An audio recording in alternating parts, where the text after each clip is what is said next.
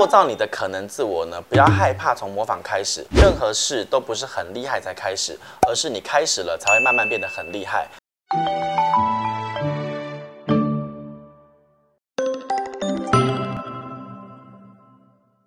Hello，大家好，我是冒牌生。今天我们要分享的是如何找到你的职场的绝对优势。很多人对于求职啊感到相当的迷惘，尤其是你刚进入大学的时候，你是新鲜人的时候，你不晓得自己的兴趣是什么，也不清楚自己有什么能力和优势，对于自己的未来呢没有清晰的规划和方向。如果你觉得迷惘，现在你可以透过这一部影片呢思考一下如何找到自己想做的事情，发展出自己的绝对优势。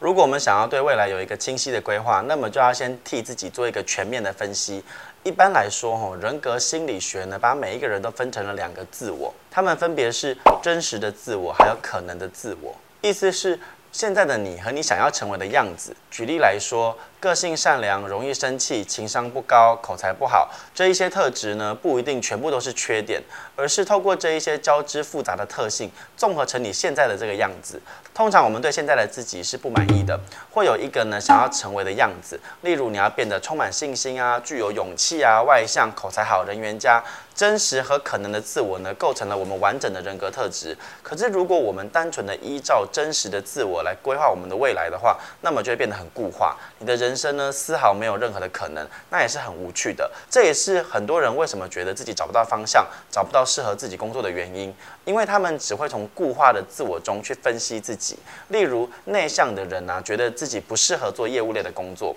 又或者呢，觉得自己在学校所学的跟求职找到的是两个完全不同的方向，因此对自己毫无信心。其实这样子的思考的缺陷，就在于错过了可能自我的发展，忽略了自己的潜力。其实你的天赋性格加上你的知识技能，等于你的优势。当你总是说自己不知道喜欢什么，能够做什么的时候，多半是你的经历太少。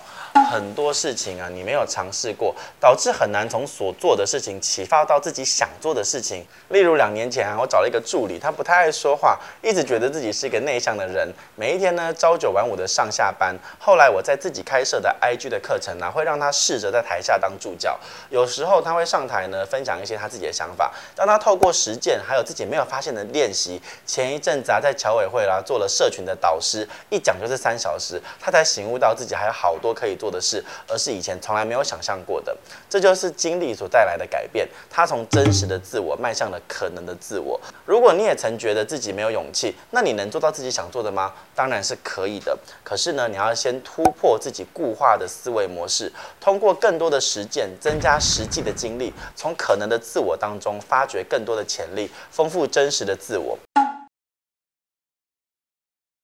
那么，无论你现在啊是一个怎么样子的人，你对自己满不满意？如果你想更明确的去体现自己的价值观，那就要赋予自己更多的可能性。例如，当你感到迷惘、找不到方向，你觉得自己自卑内向、太过被动，那么你已经很清楚的知道这一个角色的特质，它没有办法帮助你获得更好的发展。你想要突破自身的框架，那就要改变思维的模式，用可能的自我去思考问题。真实的你会想到很多实际层面的问题，例如没有人喜欢我啊，我做不到啊，我不会聊天啊，没有情商啊。当你总是用这样子的思考模式的时候，你当然不可能拓展人脉。这个时候，你就要用可能的自我出发，用这一个角色的思考来找答案，替自己的角色呢增添一点特质。例如呢，待人真诚，要有自信，说话得体，待人呢友善。这一些角色的特质，你不一定可以从你自己身上找到，可是呢，你可以从你周遭的人或者喜欢的偶像呢去寻找。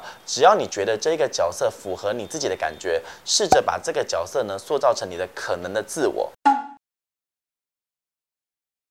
用新的方式呢去思考原本的问题，那么架构出来的逻辑就会变成我该做些什么才能够做到我想做的事，而不是我做不到。当你懂得如何塑造可能的自我，你才有机会呢自我实现，丰富经历，然后找到你自己喜欢的事情，创造你的绝对优势。举例来说啊，我想要当作家，但我在国外读书啊，没有什么学习中文的机会。唯一我爱做的事情是阅读，还有待在家里写文章。那个时候，我常常看作家侯文咏的书，他写的淘气故事集啊、大医院小医生啊，还有很多的短篇故事集，常常让我的心灵呢得到了很多的慰藉。我开始去思考侯文咏呢，他是如何做到作家这件事情，他是如何记录自己的故事、投稿、写作、练习。我学着他记录自己的生活点点滴滴，但不一样的是。我选择发表在部落格，即使我当时写的很稚嫩，即使没有人看我的作品，但我还是持续的写下去。最终呢，我把可能的自我变成了真实的自我。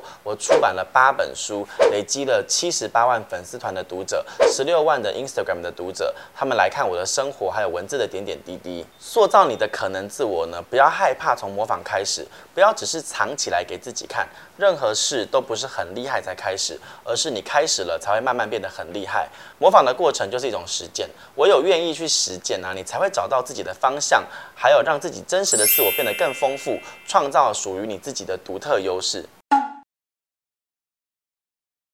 说了这么多啊，那要带到另外一个议题了。我们要怎么样提高自己实践目标的成功率呢？如何让自己成为一个更好的人？如何规划目标？不要只是三分钟热度。如果你想要看下一集，记得来追踪我的 YouTube 频道，还要打开小铃铛，然后留言跟我说一说你的感想，让我有更多的动力呢，继续拍下去。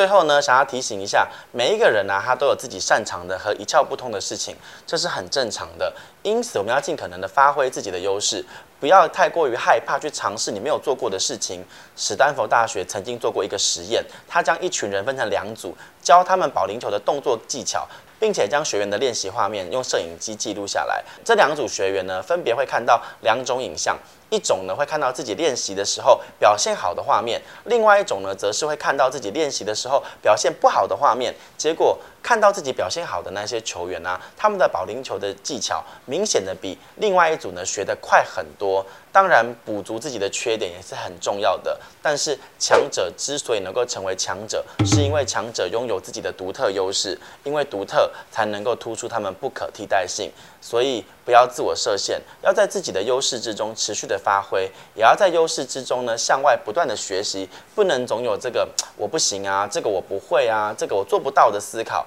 你才能够从中发现自己更多的可能性。透过上面的三点建议。自我的评估还有审视，你可以确立自己未来发展的方向，并且集中的精力去强化它，让自己的优势呢发挥到极致。如果你真的不晓得自己擅长什么，至少你要先从自己不讨厌的事情做起，因为你可以慢慢的累积经验。缺乏经验可能会让你连自己的喜欢是什么都不知道。希望大家都能找到未来的职场方向，透过自己的优势和擅长的技能，在职场上发光发亮。过着怦然心动的生活。记得哦，如果你想要看下一集学习规划目标的技巧，要在 YouTube 订阅冒牌生有话说的频道，并且帮我按赞、分享、追踪哦。如果你身边有朋友需要求职或转职的建议，你欢迎分享一面给他看，不用问我了，拜拜。